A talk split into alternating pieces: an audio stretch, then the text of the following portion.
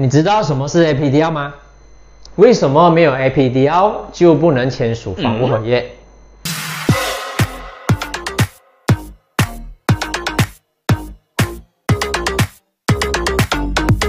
我们还没获得 APDL，暂时你不能签房屋合约。在预购新意房屋的时候，听到这一句话，很多人都会觉得很失望，也很不明白，到底。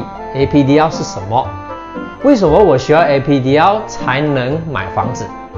我们来看看马来西亚的本地法令和对于 APDL 的解惑。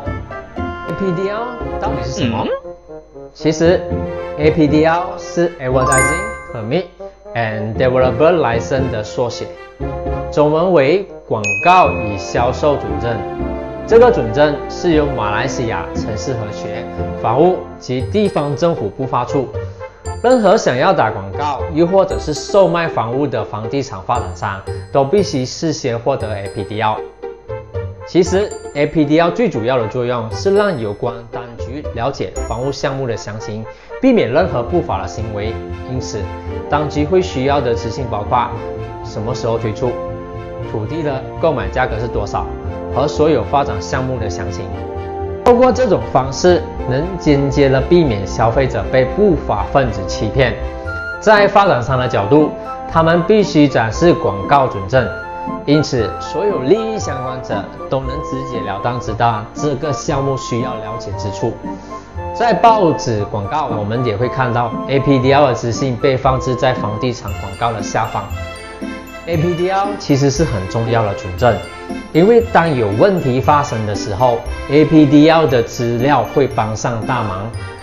举例来说，屋主若因为某种原因要提供发展商的话，从 APDL 的资料，屋主可以知道的资料包括项目名称、土地使用权、预计竣工日期跟建筑项目的编号等。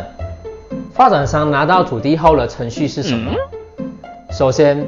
他们会进行设计的部分，并寻求当地相关执法机构的批准。